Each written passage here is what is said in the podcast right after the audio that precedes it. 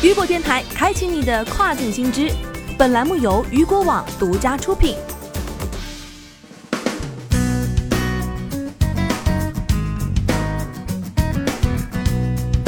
Hello，各位好，欢迎大家收听这个时段的跨境风云。接下来将带您一起来关注到的是亚马逊全球销售计划，累计从印度获得二十亿美元出口销售额。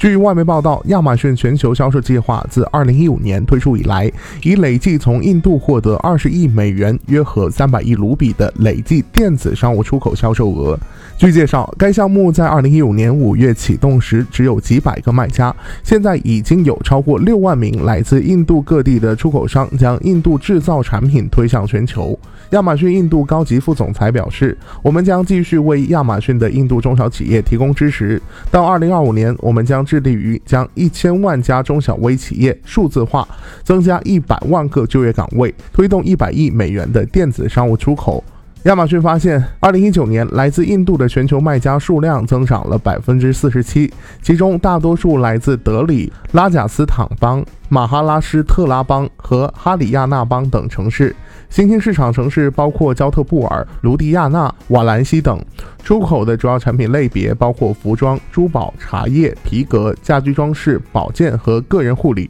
据了解，在今年的一到五月，贝佐斯访问印度期间，他表示，亚马逊在未来五年投资十亿美元，帮助印度中小微企业数字化，到二零二五年帮助出口价值一百亿美元的印度制造产品。根据计划，亚马逊将在印度各地为中小微企业提供电子商务入门、物流、数字营销和合规等服务，将通过其亚马逊全球销售计划，帮助印度中小微企业在线上向全球销售产品，从而推动他们的发展。